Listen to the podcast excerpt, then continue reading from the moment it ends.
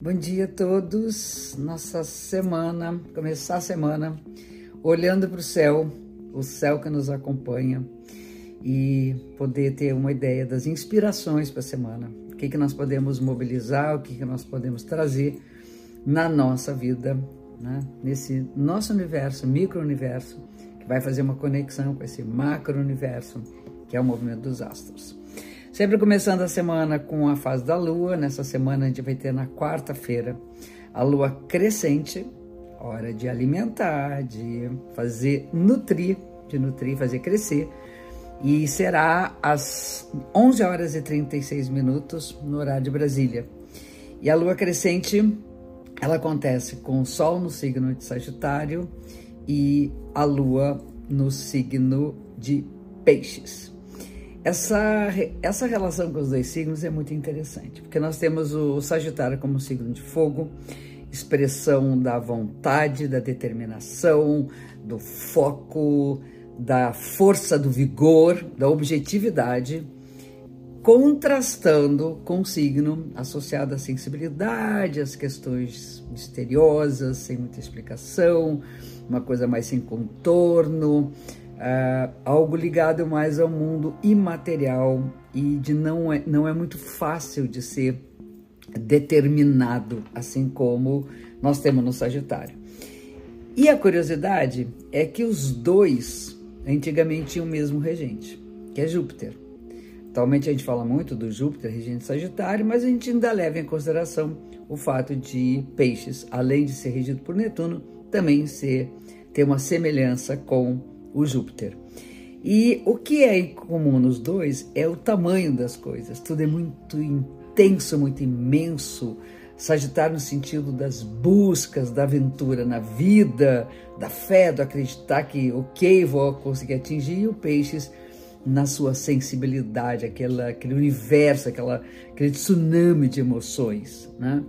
Então, o que a gente pode falar dessa lua crescente é que nós devemos alimentar nossos sonhos, nossos desejos, a nossa fé, a determinação de que a gente tem capacidade de atingir nossas metas e objetivos, porém é preciso ter o equilíbrio para entender que é, tudo não é tão intenso assim, porque a gente pode fazer às vezes né, de uma coisa muito pequenininha algo muito dramático. Né? Então, a gente tem que ficar ligado nessa história. E a gente tem aqui durante a semana, eu até, eu, eu até liguei os pontinhos de alguns aspectos, a gente vai ter a Vênus e o Mercúrio fazendo aspecto tenso com o Netuno. Além de fazerem aspecto tenso com o Marte. Então, Marte é o planeta das lutas, da impulsividade, do afirmar vontade, de fazer valer nossa voz. E o Netuno, esse universo da imaginação, da sensibilidade. Então, a tendência a gente ficar um pouco perdido, um pouco deslocado nos nossos desejos, daí essa história da imensidão, da gente ter um certo contorno. E nesse sentido, nós vamos ter aspectos favoráveis da Vênus e do Mercúrio e do Marte com Saturno, que é o limite da realidade. O corte para o objetivo, o corte para a realidade.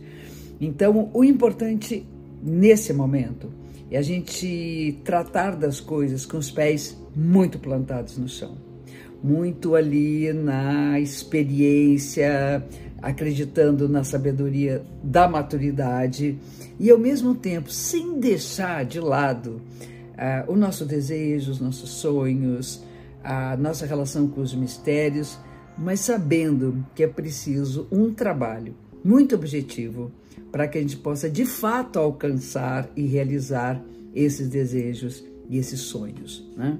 Então, não é que não devamos sonhar na medida que tem um aspecto uh, desfavorável, vamos chamar, com Netuno, é uma é um desafio para a gente lidar com os nossos fantasmas, com nossos medos, com nossos sonhos.